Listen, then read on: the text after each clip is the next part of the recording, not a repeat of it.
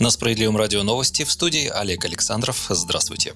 Деятельность государственных центров занятости обещают пересмотреть. Это поможет лучше находить россиянам работу. Причем зарплату сотрудников таких служб считают логичным привязать к количеству трудоустроенных людей. Законодатели и эксперты считают, что одним из главных направлений станет усиление государственных служб занятости. Они должны более чувствительно относиться к новым требованиям рынка труда. В частности, через такие центры будут организовывать переобучение людей за счет госбюджета на востребованные в экономике профессии. Тем более, что практика, когда человек мог, например, сдать на права для управления грузовиком или обучиться на психолога активно применялась в России еще в 90-х годах. Среди предложений парламентариев, связанных с трудовой деятельностью, повысить стоимость рабочего часа до 200 рублей, убрать первоначальный взнос по ипотеке для молодых россиян. Это может оживить рынок строительства, который остается одним из наиболее крупных поставщиков рабочих мест в России. Кроме того, одним из экономических механизмов преодоления безработицы может стать создание новых вакансий через расширение сбыта компаний. Прежде всего за счет госзакупок, ума малого и среднего бизнеса. Эти и другие меры могут быть включены в пакет дополнительных мер по снижению уровня безработицы в России, который в ближайшее время готовится представить в Минэкономразвития.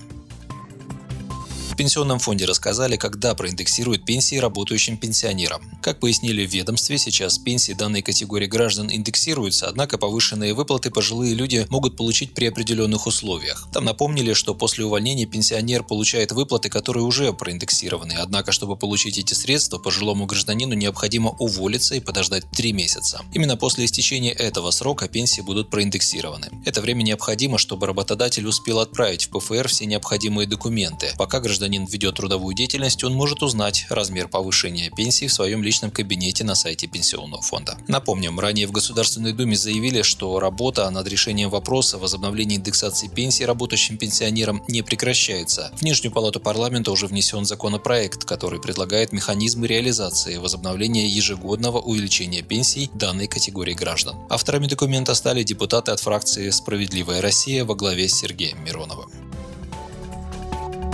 Стоимость электроэнергии в России достигла максимального значения за последние пять лет. Произошло это несмотря на падение спроса, сообщает газета «Коммерсант» со ссылкой на имеющийся в распоряжении издания обзор Ассоциации Совет рынка. Согласно документу, одноставочная цена оптового рынка в 2020 году в европейской части страны и на Урале увеличилась на 3,4%, в Сибири на 0,6%. Рост цен на электроэнергию при существенном снижении спроса возмущает промышленность. Энергорынок работает неправильно, параллельно, углубляя спад и замедляя восстановление экономики. Рост цены при сокращении спроса и избытке мощностей противоречит рыночным законам, поощряет отраслевую неэффективность и снижает привлекательность энергосистемы для потребителей, пишет коммерсант. Далее издание прогнозирует, что в 2021 году возможен дальнейший рост цены за свет. Так, стоимость электроэнергии может увеличиться в европейской части страны и на Урале на 3,8%, а в Сибири аж на 13,4%.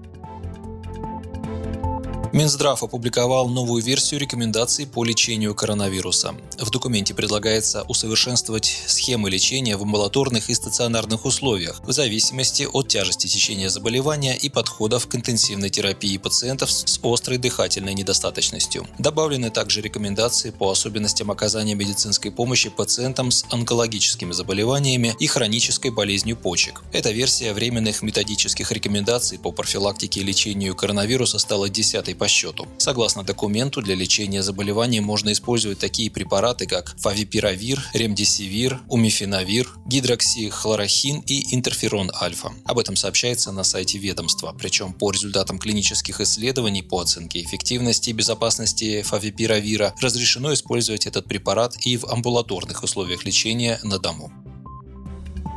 В семи регионах России заработал цифровой сервис строительства частных домов. Как заявили в пресс-службе Министерства строительства и ЖКХ, для самостройщиков создали цифровой сервис строительства домов ИЖС. Он доступен на едином портале государственных услуг в Москве, Санкт-Петербурге, Краснодарском крае, Татарстане, Башкортостане, а также Московской и Тюменской областях. Сервис позволяет оказывать услуги в сфере градостроительной деятельности в упрощенном виде и свести к минимуму использование бумажных документов. В частности, на портале госуслуг допускается возможность на направлять уведомления о том, что строительство частного или садового дома соответствует параметрам и допускается его размещение на участке. Кроме того, сервис позволяет направлять уведомления о том, что построенные или реконструированные дома не нарушают соответствующих требований. Срок оформления документов на индивидуальное жилищное строительство в указанных регионах должен сократиться с 84 дней в этом и следующем годах до 41 дня в 2023 году. Доступ к цифровому сервису во всех субъектах Федерации предполагается обеспечить к концу следующего года. В Минстрое отметили, что сейчас наиболее успешно пилотные проекты реализуются в Башкортостане и Тюменской области. Вы слушали новости. Оставайтесь с нами, будьте в курсе событий.